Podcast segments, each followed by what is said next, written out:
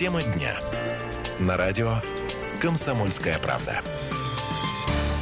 Мы приветствуем всех, кто слушает радиостанцию «Комсомольская правда» в Москве и других городах вещания. И в течение ближайших 30 минут прямого эфира мы с вами успеем обсудить, как отдыхают звезды, живем ли мы в эпоху Бузовой.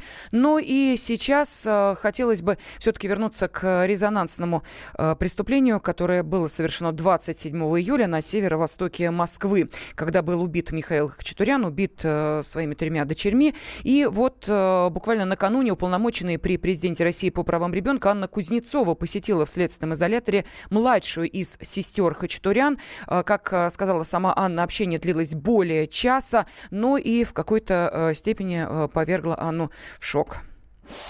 В целом хотелось бы сказать, что это страшно в двух планах двух вариантах. Первое – это то, что совершено, да, это совершено преступление, которое трагедия прежде всего для самих этих девочек. И я это увидела. Раскаяние это в глазах, конечно, может быть, еще не до конца понимаемое. И второе – это то, что это виделось единственным выходом. Вот это страшное преступление виделось единственным выходом. Ну и а, также Анна Кузнецова добавила, что Мария, ну, поскольку это самая младшая из сестер, она несовершеннолетняя, и защита ее прав и интересов – это прямая обязанность аппарата уполномоченного по правам детей. Так вот, а, Мария сказала много всего, в том числе и личные вещи, о которых я не имею права распространяться, а, сказала уполномоченный при президенте Российской Федерации по правам ребенка Анна Кузнецова. Сейчас с нами на связи спецкор комсомолки Дина Карпицкая. Дин, я приветствую тебя, здравствуй. Здравствуйте, да, действительно, Анна Кузнецова вчера побывала в СИЗО номер 6 в Печатниках у Марии. Вышла она оттуда взволнованная, и разговор был не из легких, судя по всему. То, что девочка рассказывала уполномоченно, это шокировало ее, ну, как мне показалось, да, это мое личное суждение. Она такая, Анна, Анна была взволнованная, так вот голос дрожал немножко.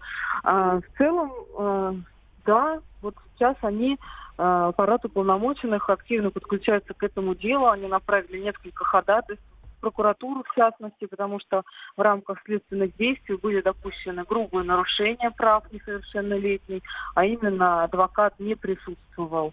Незаконный представитель, не адвокат на следственных действиях некоторых.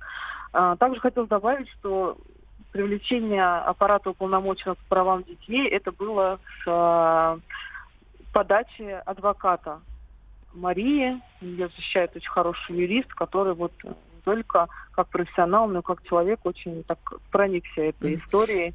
Э, Дин, скажи, пожалуйста, а что сейчас э, нового в этом деле? Всплывают ведь э, подробности, что оказывается, ну, вполне вероятно, что ту квартиру, в которой проживал семейство Хачатурян, просто за долги могут изъять?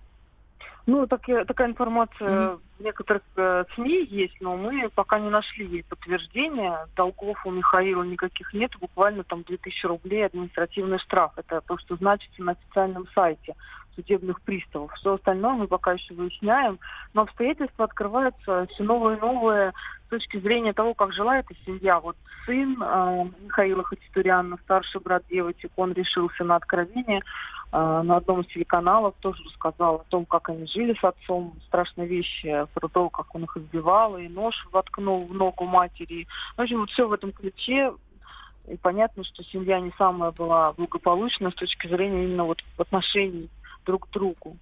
Поэтому как-то это будет учитываться при вынесении приговора или не будет, пока непонятно, но насколько все юристы, общественники, правозащитники и вот даже уполномоченная, да, она это обращает внимание, остается надеяться, что действительно и следствие, и суд учтет тот факт, что девочки жили в невозможной просто обстановке, и вот убийство было единственным выходом по их мнению. Они настолько замкнуто находились вот внутри этой квартиры, внутри вот этой ситуации, что даже не, вых... не видели вообще никакого выхода.